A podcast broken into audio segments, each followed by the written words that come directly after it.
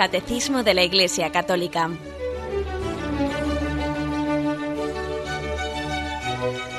Un programa dirigido por Monseñor José Ignacio Munilla, Obispo de San Sebastián.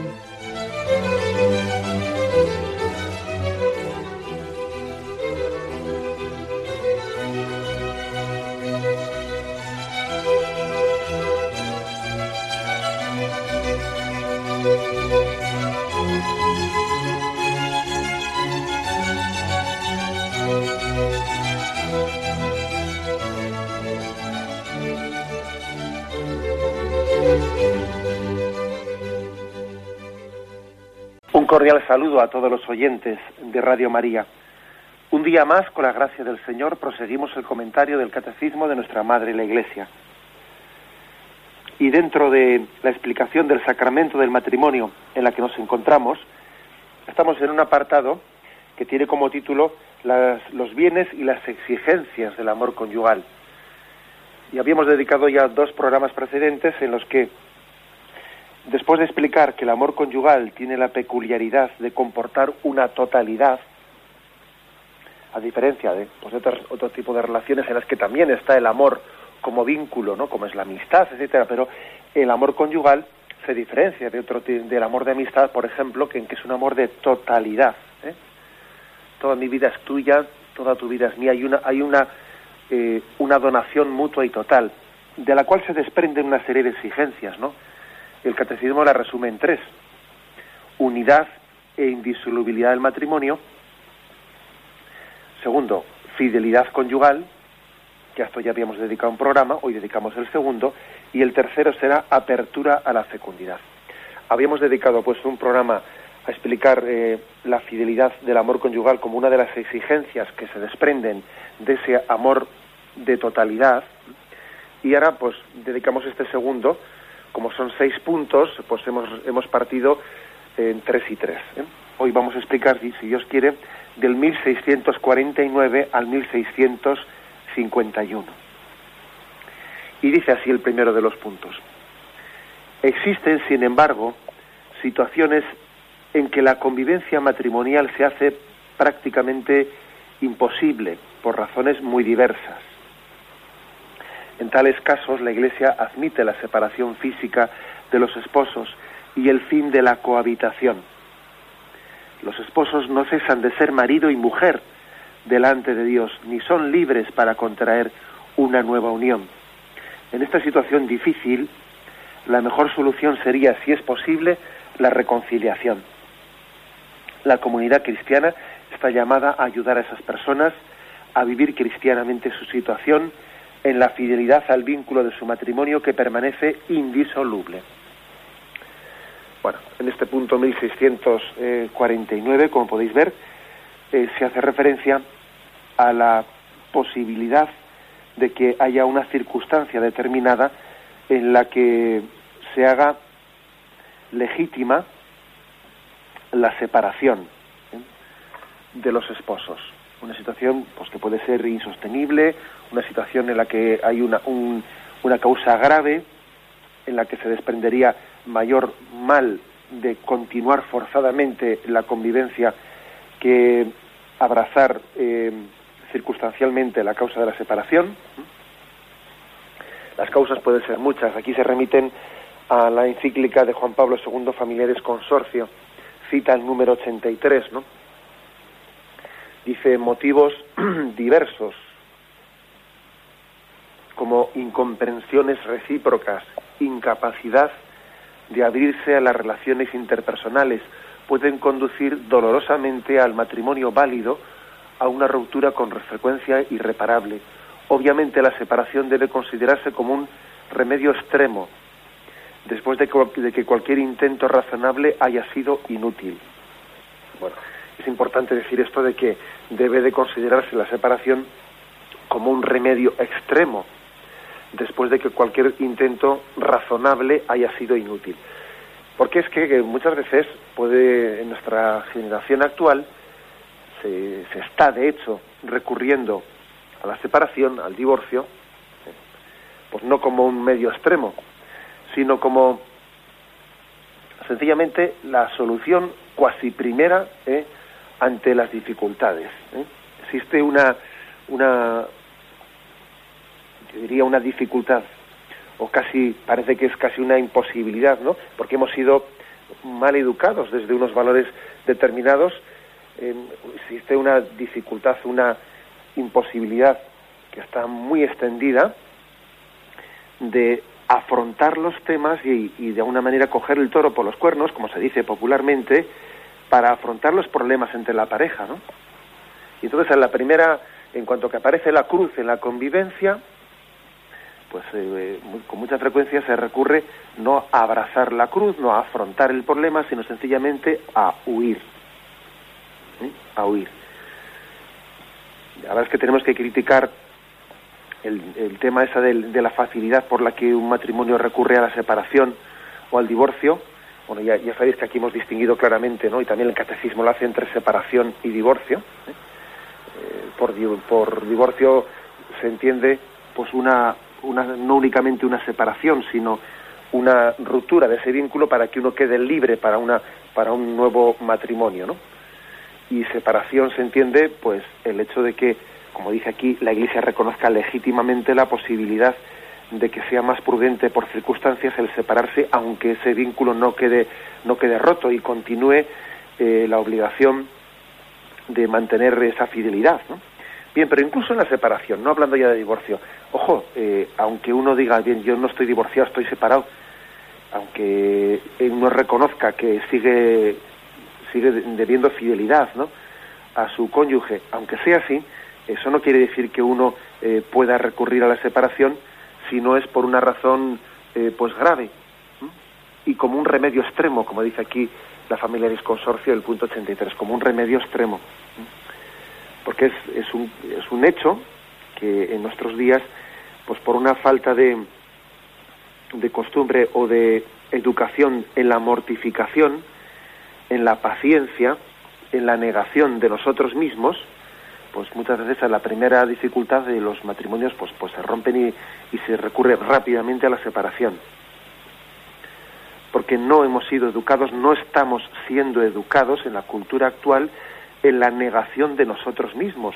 Y el matrimonio, para que un matrimonio funcione, tiene que haber un ejercicio grande de la, de la negación de uno mismo. Que quiera seguirme, que se niegue a sí mismo, que cargue con su cruz y me siga y eso tiene una aplicación para el matrimonio, pero muy directa.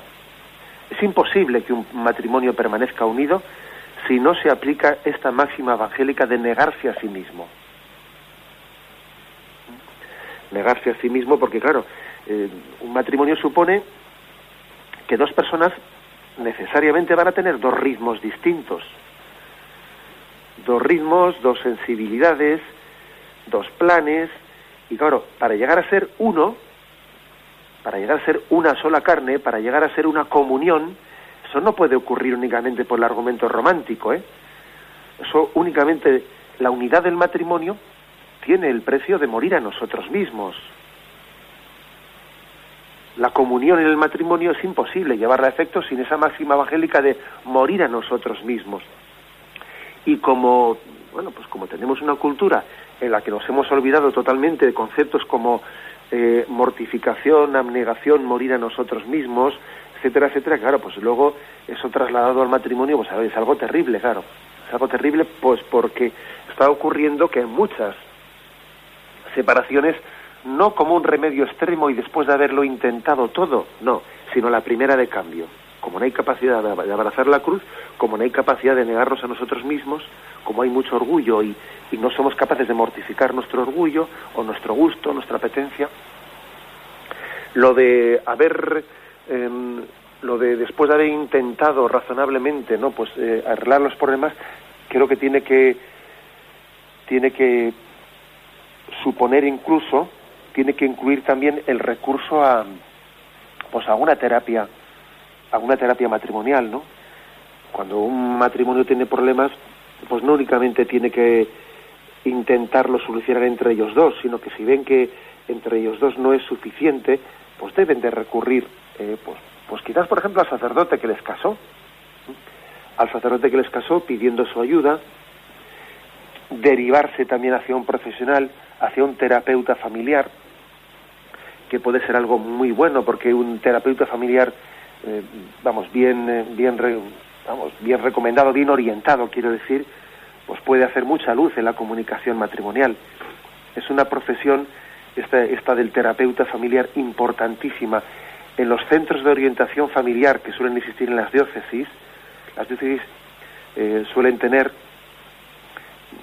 pues un centro de orientación familiar que trata o aborda muchos temas con respecto a la familia, ¿no? Y uno de ellos es también la terapia eh, de familia. Eh, suelen tener o derivan, eh, o desde un centro de orientación profesional se suele derivar estos casos, o incluso igual lo tiene contratado el mismo centro diocesano, a un terapeuta familiar en el que se les da la posibilidad a los, a los esposos de, de poder tener la ayuda de un profesional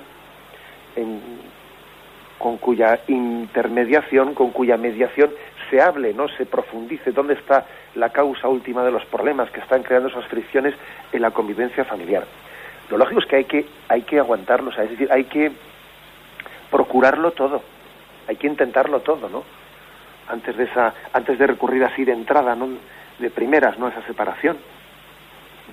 No es no sería prudente, ¿no? Que sin haber puesto todos los medios se recurra a la separación como una primera salida, ¿no? En vez de ser el último recurso. Bien, esto, esto es importante, esta matización que se hace. ¿Sobre cuáles pueden ser las, eh, las causas? Pues las causas pueden ser, como dice aquí, las familiares consorcio, muchas, ¿no? Incapacidad de abrirse las relaciones interpersonales, incomprensiones recíprocas, etcétera, etcétera. Aquí también se remite al Código de Derecho Canónico, a los puntos 1151, 1155, que son unos puntos en los que también se habla de la separación matrimonial por motivos, especialmente por motivo de adulterio. Dice aquí, ¿no? Aunque se recomienda encarecidamente que el cónyuge, movido por la caridad cristiana y teniendo presente el bien de la familia, no niegue el perdón a quien ha cometido adulterio, a su cónyuge, si a pesar de todo no perdonase expresa o tácitamente esa culpa, tiene derecho a romper el vínculo conyugal, a no ser que, bueno, es decir, aquí el código por una serie de casos, ¿no? Pero eh, lo, lo interesante es que veamos que también el propio Código de Derecho Canónico, pues, ha reconocido que puede existir también causas de separación matrimonial cuando por ejemplo a uno de los de uno de los cónyuges se le hace se le hace muy difícil no o está bloqueado ante la posibilidad de tener que perdonar perdonar a, su cónyuge que ha cometido adulterio. Es verdad que la iglesia nos pide nos pide el acto heroico ¿eh? del perdón y de la reconciliación de un perdón que no es un perdón barato eh porque a veces uno dice ah, podemos entender mal el perdón ante un caso como el adulterio no es un perdón barato, es un perdón que ha costado sudor y sangre, como le costó a Jesucristo. ¿eh? Ese perdón que obtuvo para toda la humanidad. O sea, que no es cuestión de decir, va, total que... Eh, porque claro, nos puede también dar pavor, nos puede dar verdadero vértigo el que ante un pecado tan grave como el del adulterio en, el seno del matrimonio, pues se pida un perdón así ligero y fácil. No, no, no es eso. De hecho, el Código de Derecho Canónico, como veis, pues también, eh, aunque pide el acto heroico del perdón, pues reconoce que puede ocurrir que no le sea tan fácil eh, pues otorgar ese perdón al cónyuge que ha sido herido porque su, su esposo o su esposa ha cometido el grave pecado del adulterio y entiende entiende que puede ser necesaria la separación tras ese caso de adulterio quizás porque necesita un tiempo de maduración de ese perdón quizás porque en ese momento está tan herido que su sensibilidad, así de entrada, no le permite decir, bueno, pues te perdono, aquí no ha pasado nada. Pues es que hay personas que igual tienen una sensibilidad que necesita un tiempo para poder eh, cicatrizar una herida, bueno, o cicatrizarla, o ponerlos para que, para que supure, ¿eh? para que supure esa herida, ¿no? Entonces, eh, en estos puntos del Código de Derecho Canónico se habla de la posibilidad de que ante un caso de, de adulterio se recurra eh, a la separación por lo menos como un estado transitorio, ¿eh? hasta que pues el cónyuge tenga esa capacidad de ir madurando ese perdón y de ir también pidiendo signos de arrepentimiento pues, profundo y, sincero. ¿eh? O sea, es decir, ahí puede haber causas, como esta en concreto, en la que la separación pues no, no, no tiene lugar pues por inmadurez o porque no hay capacidad de, de afrontar los problemas o de, o de negarse a uno, a uno mismo, no, sino porque hay causas objetivas ¿eh? en las que puede ser más recomendable la separación, por lo menos temporal, ¿eh? temporal, eh, sabiendo que siempre permanece en esa separación el deber de fidelidad y que no se ha roto el vínculo matrimonial, que sigue siendo el esposo y la esposa, aunque en ese momento circunstancialmente no cohabiten. Y sin duda uno de los casos también en los que puede aconsejarse la separación, pues es el caso en el que los niños pues puedan estar soportando eh, eh, pues unas consecuencias negativas fruto de pues de una convivencia pues muy tormentosa. Pues imaginaros una una persona pues un marido que tiene unos problemas con el alcohol eh, pues que de los cuales se derivan unos antitestimonios muy grandes hacia los hijos que pueden dejarles heridas y entonces la esposa dice yo me voy a separar para que los niños no estén sufriendo estas consecuencias y por lo menos yo voy a, continuar intentando ayudar a mi marido a salir de esta esclavitud, pero creo que en este momento pueden darse causas objetivas que aconsejen prudentemente eh, la separación. Esto es lo que en este punto 1649 pues se precisa. ¿eh? Bien, tenemos un momento de reflexión y continuamos enseguida.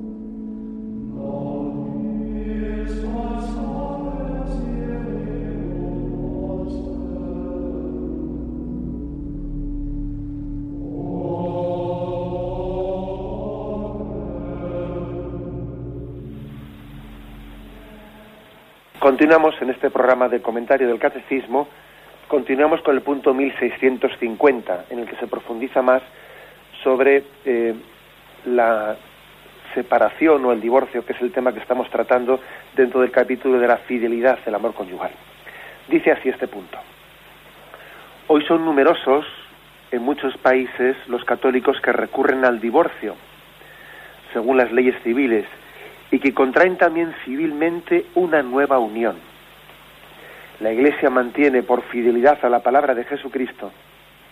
Quien repudia a su mujer y se casa con otra comete adulterio contra aquella. Y si ella repudia a su marido y se casa con otro, comete adulterio. La Iglesia pues mantiene fidelidad a esta palabra de Cristo, que no puede reconocer como válida esta nueva unión si era válido el primer matrimonio si los divorciados se vuelven a casar civilmente, se ponen en una situación que contradice objetivamente a la ley de Dios, por lo cual no pueden acceder a la comunión eucarística mientras persista esta situación. Y por la misma razón no pueden ejercer ciertas responsabilidades eclesiales. La reconciliación mediante el sacramento de la penitencia no puede ser concedida más que a aquellos que se arrepientan de haber violado el signo de la alianza y de la fidelidad a Cristo y se comprometan a vivir en total continencia. Bueno, como veis, este es un punto de mucha actualidad que seguro pues que muchos oyentes también pues conocen a personas que están en esta situación o ellas mismas también pues, pues están en ella. Entonces es un punto que conviene que, lo, que tengamos la, la clarividencia y pidamos la luz al Espíritu Santo para, para decir una palabra mm, objetiva, ¿no?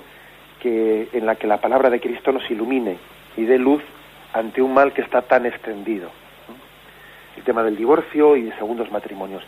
La Iglesia, que es depositaria de la palabra de Jesucristo y no es dueña, sino que es, eh, es el altavoz de la palabra de Cristo, pero nosotros no podemos cambiar ni un ápice ¿eh? de lo que Cristo nos enseñó. La Iglesia no puede cambiar algo que, que el Señor dijo con toda claridad, que es que quien repudia a su mujer y se casa con otra comete adulterio. Y lo mismo, quien repudia a su marido y se casa con otro comete adulterio. Esa es una palabra de Jesús que está dicha con contundencia, con contundencia, y además no es una palabra que está dicha porque es que en aquellos tiempos había esa mentalidad, no, no. En aquellos tiempos también se admitía el divorcio. Y Jesús se enfrentó contra tal cosa. Y dijo que ese no es el plan de Dios. O sea, que no es que Jesús dijo esto porque se había influenciado por la mentalidad, no, no, él se, se enfrentó, Jesucristo revelando, eh, eh, en, ese misterio de que le estaba revelando la voluntad del Padre para nosotros, se enfrentó contra la lacra del divorcio que existía entonces como existe ahora. Con lo cual nosotros partimos de eso y eso no podemos negarlo. Y lo que no podemos hacer es leer el Evangelio y quitar esa página del Evangelio porque nos resulte incómoda y hacer como si eso Jesús no lo hubiese dicho. No, no, lo dijo con contundencia y además en varios lugares del Evangelio. O sea que partimos de ahí. Entonces dice uno, bueno, vamos a ver, y si Jesús dijo eso, ¿cómo debemos de proceder? Bueno, pues debemos de proceder, eh, claro, porque es que mm, el ideal sería que uno conociese esta palabra de Jesucristo, pues cuando se ha separado y que por lo tanto no cometa el error de meterse en un segundo matrimonio, en un tercer matrimonio, pues porque esa palabra de Cristo le ilumina que aunque se haya separado, debe de continuar siendo fiel al que ha sido su legítimo esposo o esposa, y que eso de que voy a rehacer mi vida y cosas por el estilo está totalmente fuera de, de la vocación que Dios me ha dado y los planes por los que Dios quiere que sea feliz. El ideal sería que, que uno hubiese escuchado esa palabra desde el principio, que tuvo una separación y esa palabra de Cristo lo hubiese iluminado para no cometer el error de un segundo matrimonio. Ahora, vamos a ver, pero también puede ocurrir que haya personas que ya partan de que están en un segundo matrimonio. Y en ese matrimonio tienen ya vínculos, y incluso hasta pueden tener hijos en el segundo matrimonio y tal. Y entonces, bueno, ¿y ahora qué hacemos? ¿Mm? ¿Ahora qué hacemos? Bueno, pues puede ocurrir, eh, puede ocurrir que haya personas que en esta, en esta situación ya de facto en la que están, pues bueno, pues eh, escuchen una llamada a la conversión que sea tan fuerte que, que sencillamente les haga eh, romper esa segunda relación, puesto que entienden que es ilegítima y que desde esa, desde esa gracia tumbativa que el Señor les da, rompan con esa segunda relación y vuelvan al matrimonio primero. Puede ocurrir. Pero también es verdad que puede ocurrir que hay muchas personas que se ven en una situación que les parece que es invencible, que, si, que después de los lazos que se han creado en el segundo matrimonio, le parece que eso ya no hay quien lo rompa, incluso hay hijos en el segundo matrimonio, etcétera, etcétera. Entonces, ¿qué se hace en este caso? y hay que decir aquí, bueno, dice este punto del catecismo, bueno, lo primero es reconocer que, está, que estoy en una, situación objetivamente contradictoria con lo que dijo Jesucristo, no justificarme. O sea, es decir, no justificarse, sino ser humilde para reconocer pues que que esta opción que yo he tomado es contraria a lo que Jesús dijo en el Evangelio. Yo creo que solamente por la humildad eh, llegaremos a, a la verdad y al bien en nuestra vida. Desde luego por negar la realidad o por pretender ignorar las palabras de Jesucristo, no vamos a hacer luz en nuestra situación. reconocer que hay una contradicción, pues es verdad. Pues yo por una parte no me veo, no me veo capaz de, romper con esta con este matrimonio civil que tengo ahora pues porque hay un pues toda una historia y unos vínculos y unos lazos incluso igual unos compromisos con unos hijos. No me veo capaz de romper con esta situación pero al mismo tiempo tengo que reconocer que, que hay una contradicción objetiva. Entonces esto por dónde se puede conducir bueno pues eh, en primer lugar yo diría siempre el camino es la humildad, ¿eh? el reconocimiento de esa, de esa situación. Por eso dice, bueno, pues uno eh, en esta situación dice, no me voy a acercar a recibir el sacramento de la comunión. No me voy a acercar a recibirlo porque también es un signo de humildad por mi parte, de ser consciente, no debo de comulgar mientras que yo no esté en la comunión eh, con Dios y reconciliado a través de la Iglesia. Punto primero. Incluso dice también, eh, no debo de acceder también a ciertas responsabilidades eclesiales que podía tener, pues no será, no será prudente que yo, por ejemplo, esté dando, si estoy divorciado o casado con otra persona, no será prudente que yo esté siendo pues el catequista de la parroquia o el profesor de religión del instituto. Pues no será prudente. No será prudente pues porque eh, puedo estar siendo motivo de confusión, de escándalo. Lo prudente es que yo sea humilde, reconozca la contradicción, ¿no? Y por lo tanto no me acerque a recibir, sí me acerque a asistir a la Eucaristía, ojo, sí me acerque a escuchar la palabra de Dios, sí me deje iluminar por ella, pero al mismo tiempo siendo humilde de no comulgar o no asumir ciertas responsabilidades, reconociendo la contradicción eh, y, bueno y poniéndome en camino de que Dios me ilumine a ver cómo solucionar esa contradicción. Bien, y algún oyente estará diciendo, bien, ¿y, qué tipo de solución puede haber, puede haber a, esa, esa contradicción? Bueno, pues eh, la verdad es que los caminos de Dios pueden ser muchos, ¿no? Una posible solución es la que he dicho antes. Pues de que el Señor me ilumine a, darme cuenta, esta segunda eh, relación es ilegítima y debo de romper con ella. Otra posible solución es que uno diga, voy a examinar si el primer matrimonio fue válido, porque igual puede ocurrir también, ¿eh? hipotéticamente, claro, eso será, eso no, no, no, podemos partir de que eso eh, haya muchas probabilidades de que sea, pero podría haber ocurrido que el primer matrimonio fuese inválido. También puede, o otra posible vía de solución, puede ser que puede ocurrir que el Señor en, pasen los años y en ese designio uno, una quede, quede viudo porque fallezca, fallezca el que fue su esposo, no, el que fue no, el que es su legítimo esposo o esposa, y él quedando viudo quede libre para contraer matrimonio legítimamente con esa persona con la que está ahora. y también incluso, fijaros bien, la iglesia, la iglesia queriendo siempre buscar la posible solución para las situaciones extremas en las que están sus hijos, también la iglesia permite, ¿eh? o sea, permite la plena reconciliación de una persona que está divorciada y casada eh, pues con, una segunda persona permite reconciliarla permite reconciliarla pues eh, si pasados los años viendo que, que, no ha sido posible otro tipo de otro tipo de, mm, de, de soluciones y si se ve también que tiene unos vínculos y unas relaciones que es, que es imposible que rompa esa segunda ese segunda matrimonio, incluso tiene hijos, etcétera, se permite, se le permite eh, ser aceptado al sacramento de la confesión y darle la absolución con un, si existiese un compromiso de vivir en castidad ¿eh? con esa segunda persona con la que está casada civilmente. También este caso concreto, a este caso concreto la Iglesia acepta los sacramentos a esta persona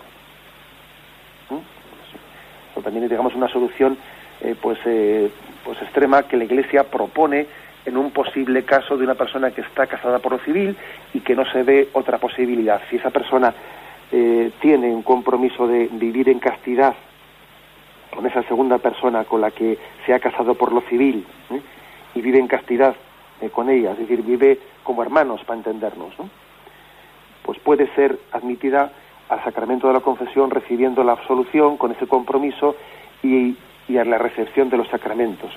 Igual también en este caso, si continúa, si, eh, si continúa conviviendo con la segunda persona, igual se le, en estos casos la Iglesia le pide a esa persona que reciba los sacramentos de una manera discreta, no públicamente ante los demás, pues para no causar confusión, porque claro, nadie va a saber ese compromiso que ha adquirido ella de, de vivir en castidad con esa segunda persona y por lo tanto si recibe públicamente los sacramentos parece que la, lectura que los demás pueden hacer de tal cosa es que la Iglesia ha sido incoherente y, ha admitido a la plena reconciliación a alguien que sigue mm, viviendo ilegítimamente con otra persona, porque la gente no va a suponer, la gente no, no va a dar por supuesto que ha adquirido ese compromiso de castidad. Todas estas son las posibles, las posibles, digamos, los caminos de solución eh, que, que, el Señor pueda llevar adelante, ¿no? En una situación como esta. En cualquier caso, en cualquier caso, lo importante es ser humilde, ser humilde y no recurrir, eh, pues a, pues a ciertas, a ciertos argumentos, desde luego que yo creo que que no ayudan en nada, como uno dice, bueno, es que lo que pasa es que la Iglesia tiene que cambiar, porque claro, pero tiene que adaptarse y reconocer el divorcio. yendo por ese camino no vamos a ningún lado. Por ese camino no vamos a ningún lado. Lo importante es ser humilde para reconocer la propia contradicción. Y diciendo, bueno, la Iglesia, la Iglesia que es madre, intentará acompañarme y pues para, para ver si con el paso del tiempo el Señor da alguna luz de cómo solucionar este problema, pero desde luego lo que no es solución es llamar al mal bien y a la mentira verdad. Esa no es solución. Porque hay una palabra de Jesucristo contra el divorcio que no podemos saltárnosla. ¿Mm? Luego, las posibles vías de solución, ¿eh? Eh, dentro del reconocimiento de esa contradicción, que existe que alguien esté divorciado y sea y sea fiel y, quiera ser fiel a las palabras de Jesucristo dentro de esa contradicción pues son estas que he dicho ¿eh? la posible conversión eh, la posible conversión y la vuelta al primer matrimonio pues eh, el, posible estudio de, que el, primer matrimonio el legítimo pudo ser nulo pues el que el que uno haya con el paso de los años haya enviudado y por lo tanto esté libre para un segundo matrimonio pues también el compromiso de vivir en castidad en esa segunda relación con esa persona que no se reconoce eh, como marido, sino que es el primero, eh, el compromiso de vivir en castidad con el segundo para poder recibir los sacramentos. Es decir, hay soluciones que con el paso de los años pues, pues, pues pueden ser más plausibles, ¿no? Pero en cualquier caso, todas estas soluciones, como veis, pasan por la humildad de reconocer que hay una contradicción y yo tengo que abrazarla. Y el Señor me bendecirá si soy humilde. El Señor me bendecirá si soy humilde, diciendo, Señor, eh, te pido que vayas iluminando mi camino, que me vayas descubriendo cuáles son, ¿no? Eh, cuáles son tus designios para reconciliarme plenamente contigo, con tu palabra, con lo que tú nos, nos revelaste en el, en el Evangelio. Bien, tenemos un momento de reflexión y continuamos enseguida.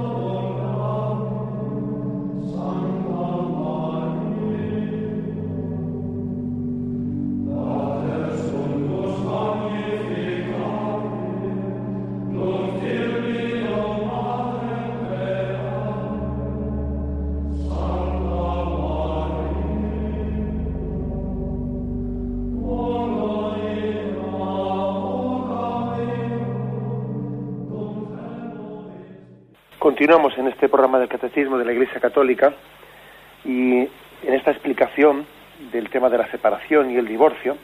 Y ahora entramos en el punto 1651. Dice ahí, ¿no? Respecto a los cristianos que viven en esta situación eh, de divorciados, se refiere, casados con otra persona, y que con frecuencia conservan la fe y desean educar cristianamente a sus hijos, los sacerdotes y toda la comunidad deben dar prueba de una atenta solicitud a fin de que aquellos no se consideren como separados de la Iglesia de cuya vida pueden y deben participar en cuanto bautizados. Se les exhorte a escuchar la palabra de Dios, a frecuentar el sacrificio de la misa, a perseverar en la oración, a incrementar las obras de caridad y las iniciativas de la comunidad en favor de la justicia, a educar sus hijos en la fe cristiana, a cultivar el espíritu y las obras de penitencia, para implorar de este modo día a día la gracia de Dios.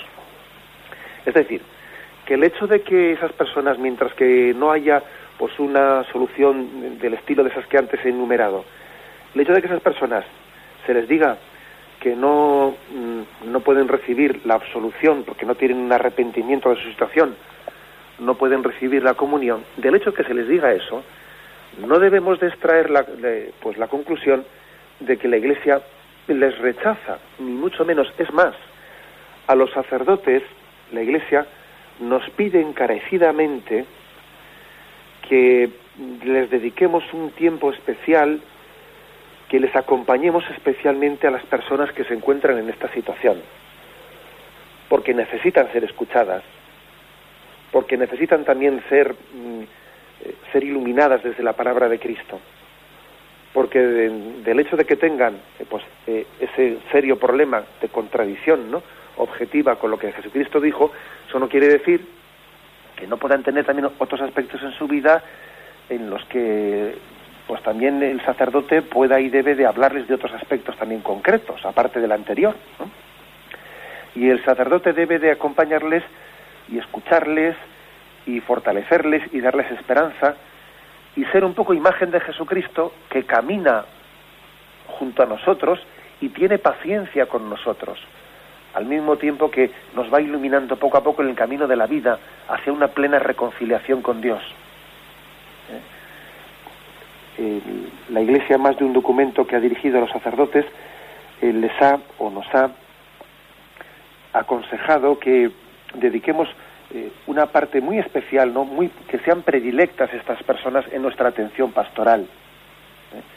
para que no entiendan nunca como que eh, la Iglesia les rechaza, en absoluto, sino que la Iglesia tiene que ser fiel a esa palabra de Jesucristo, pero al mismo tiempo está muy cerca de quien se encuentra en contradicción con esa palabra de Jesucristo, muy cerca para que el Señor complete el camino hasta la plena reconciliación.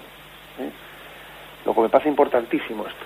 Y también yo creo que al mismo tiempo el sacerdote, al acompañar a esta persona, tiene que decirle, mira, Dios te va a bendecir mucho más por, por esta forma humilde de acercarte a Él, por ejemplo, de asistir a la Santa Misa, de escuchar la palabra, eh, sin recibir el sacramento de la comunión, sin ponerte en la fila de la comunión, Dios te va a bendecir mucho más por aquí que no eh, pues por el otro camino un poco, bueno, un poco no, pues el otro camino bastante soberbio, propio de quien no reconoce, eh, no reconoce la contradicción en la que vive.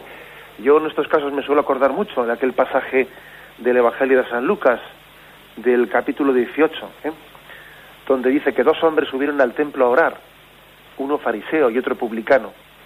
El fariseo de pie oraba en su interior diciendo, oh Dios, te doy gracias, porque no soy como los demás ¿eh? injustos, etcétera, ¿no? Adúlteros.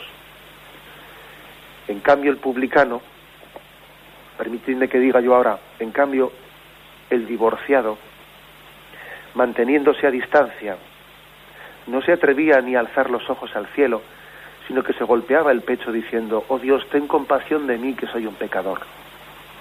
¿Mm? Yo creo que este es un pasaje muy hermoso en el que la persona que está en esta situación debe de verse reflejada el camino suyo pues de unión con Dios tiene que pasar por aquí. Señor, ten compasión de mí porque soy un pecador. Yo reconozco, ¿no? Que, vivo en una contradicción, pero el Señor, sin duda alguna, ¿no?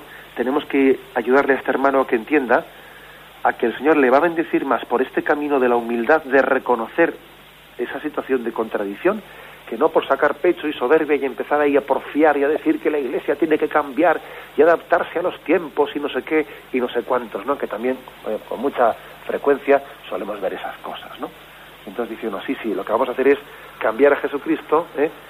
cambiar a Jesucristo, cambiar su palabra y adaptarla a lo que a lo que en mi vida entiendo yo que deba de ser, ¿no? Que es como decir, en vez de ser yo el que me convierta al Evangelio, voy a cambiar el Evangelio para adecuarlo a mi situación concreta. Pues mire usted, eso, si hiciésemos eso, habríamos acabado en ese preciso instante pues con el concepto de religiosidad y de seguimiento de Jesucristo. Sería Jesús el que me sigue a mí, no yo el que le sigo a Jesús. ¿Eh? Claro, por eso es tan importante, ¿no? El que entendamos que, que no que el que una persona no tenga las condiciones de recibir los sacramentos no quiere decir que esté rechazada. Y también es falso eso de que, es claro, de, de, no comulgar, si no se va a comulgar, la misa no tiene sentido. Va, para eso es que, no, eso tampoco, eso es falso, ¿eh? Eso no permitamos que se, se nos introduzca ese aspecto. Y además no únicamente con el tema de los divorciados, es que hoy en día puede, puede llegar a ser un signo de virtud el que una persona asista a la Santa Misa y no comulgue.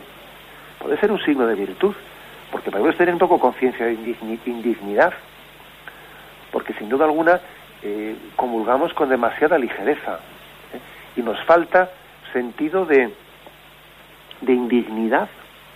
Eso de Señor, yo no soy digno de que entres en mi casa. Bueno, lo decimos muy fácil, pero yo creo que hay una, un exceso, una inflación, una desproporción, ¿no?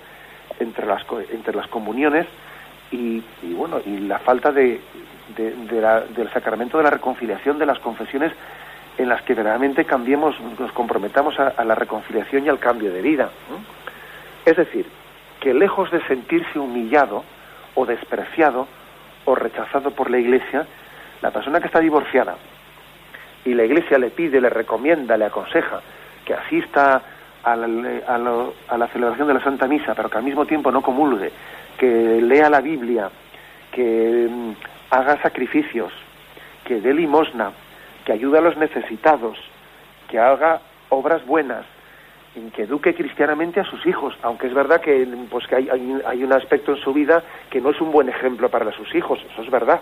¿eh? Pero bueno, eso no quiere decir que como hay un aspecto que no, eh, pues vamos a, echar, eh, a rechazar cualquier otra cosa buena que pueda enseñarles, ¿no? Que eduque cristianamente a sus hijos, ¿no? O sea, la Iglesia, la Iglesia, como veis, es madre que hace todo lo que puede por sus hijos. Y no dice, pues si no estás, eh, no, dice eso de o todo o nada, ¿no? O sea, o, estás totalmente reconciliado con, con el Señor o estás sobrando aquí, ya puedes irte a la calle. No, eso no lo dice jamás la Iglesia. La Iglesia no dice jamás tal cosa. La Iglesia dice, bueno, te falta, te falta en tu camino, te falta en tu camino, pues eh, los pasos eh, importantes, ¿no? Para llegar a la plena reconciliación. Y mientras tanto, te sigo acompañando, te sigo acompañando y ofreciendo la palabra de Dios para que sea lámpara en tu camino y para que obtengas también de ella la gracia que necesites para esos pasos que te faltan por dar. Y Dios te iluminará en tu historia concreta de cómo darlos, ¿no? Pero mientras tanto la Iglesia te acompaña en ese en esa función que tiene que ser ser fiel a la palabra de Dios por una parte y por otra parte también la Iglesia tiene que ser fiel al acompañamiento de esa persona a la que Jesús especialmente nos pide que nos acompañemos. La Iglesia tiene que ser fiel a las dos cosas, a la palabra de Cristo, que rechazó el divorcio, y a la palabra de Cristo que nos pide especialmente acompañar a esta persona que está en esta situación. A las dos cosas tiene que ser fiel.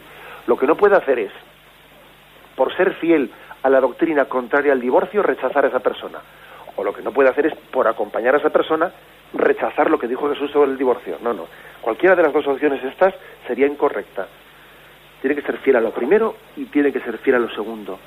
Aceptando plenamente la palabra de Jesucristo, amar especialmente a esa persona que está en esa contradicción y acompañarla, iluminarla, pues para que pueda vencer y superar esa contradicción en la que está.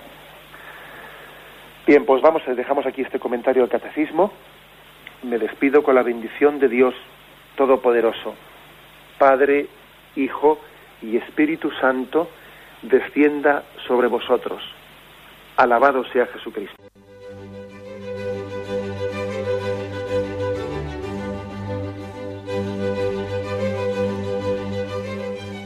Finaliza el Catecismo de la Iglesia Católica, un programa dirigido por Monseñor José Ignacio Munilla, obispo de San Sebastián.